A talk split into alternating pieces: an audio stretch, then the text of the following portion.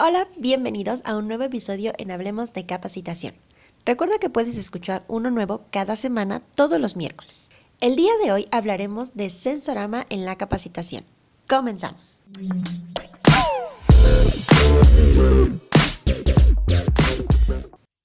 Estoy muy contenta de recibir hoy al licenciado Juan Manuel López García, él es licenciado en psicología, y al licenciado Isaac Domínguez Cruz, licenciado en pedagogía. Bienvenidos chicos, ¿cómo están? Hola, ¿qué tal, Monse? Pues antes que todo, muchas gracias por la invitación. Hola, Monse, estoy muy contento de que nos hayas invitado a tu podcast. Al contrario, gracias por aceptar la invitación. Y vamos a platicar un poquito de este tema. Primero que nada, ¿qué entendemos por sensorama en la capacitación? Muy bien, pues tendríamos que definir en un primer momento qué busca la capacitación empresarial. La capacitación empresarial se enfoca en desarrollar conocimientos, habilidades, actitudes y conductas que le permitan a los colaboradores potencializarse y lograr un desempeño más eficiente. En la actualidad las empresas apuestan cada vez más por un modelo de gestión de competencias. En este proceso de enseñanza-aprendizaje es indispensable promover y estimular el contenido afectivo de los participantes. Esto con el fin de generar una huella de aprendizaje y de esta manera afianzar un aprendizaje significativo. Por otro lado, el sensorama como técnica es utilizado comúnmente en las artes escénicas, en donde a partir de un escenario exterior el sujeto interpreta los estímulos externos conjuntamente con un escenario interno, esto es subjetivo. Aquí la percepción juega un papel fundamental. Las sensaciones, la imaginación y la experiencia permiten crear y comprender una obra en cuestión. De esta manera el sensorama en la capacitación busca impactar directamente en las emociones de los individuos. Creemos que al estimular de manera correcta el contenido afectivo, podemos promover un cambio significativo en las actitudes y conductas de los participantes, elementos que son indispensables en el proceso formativo de las personas. Muy bien, ahora platícame un poco de cómo funciona. De acuerdo. ¿Cómo funciona un sensorama? El sensorama es un proceso de enseñanza-aprendizaje que trata de potencializar el conocimiento de cada persona a través de las sensaciones y las emociones. Se trata de aprovechar los conocimientos previos que las personas posean, por muy vagos que lleguen a ser, con la finalidad de poder realizar una profunda conexión entre emociones y cognición. En suma, es una forma de enseñar. La forma más poderosa que tiene nuestro cerebro de aprender es a través de las emociones. Para muestra un ejercicio. A las personas que nos están escuchando, intenten recordar cuál ha sido el momento más alegre de su vida. ¿Cuál ha sido el golpe o caída que más dolor te ha causado? ¿Cuál ha sido el momento más difícil o triste que has vivido? Seguramente a tu mente vienen una serie de recuerdos que sin importar cuántos años hayan pasado, uno los recuerda como si hubieran sido ayer. Incluso puedes recordar la sensación, el aroma, si hacía frío o calor, el sabor amargo o el vacío en el estómago. Justo en esto se enfoca un sensorama.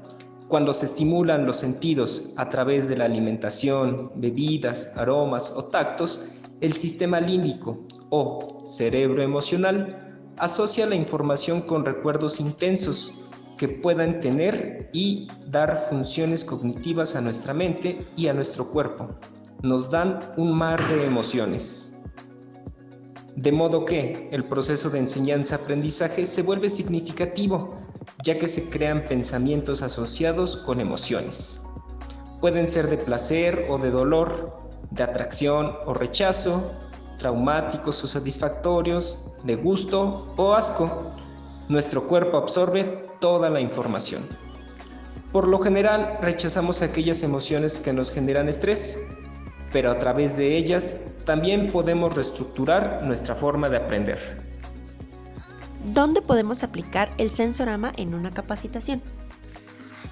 Muy bien, mira, pues tratando de cambiar el paradigma tradicional de la educación, en específico el esquema en donde el instructor es el amo del saber y el participante solamente juega un papel pasivo, este enfoque de orden constructivista se dirige a toda persona que busque favorecer su desarrollo personal en una organización.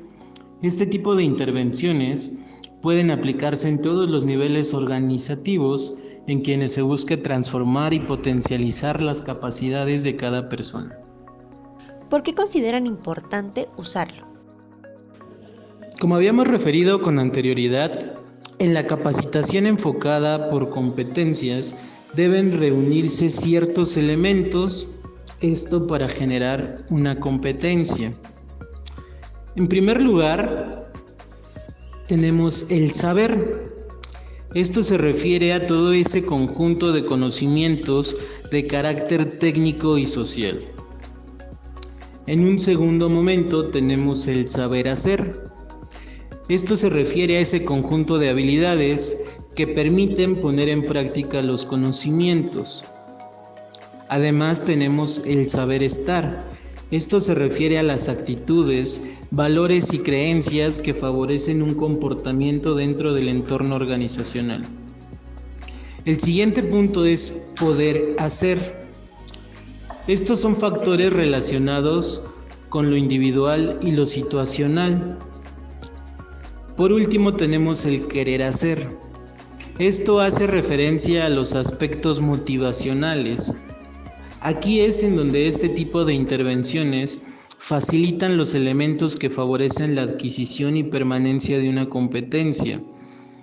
Así podemos definir la importancia de estimular el contenido afectivo y sensorial de los participantes, ya que esto facilita la adquisición de conductas, hábitos y valores para modificar o formar conductas en nuestros colaboradores.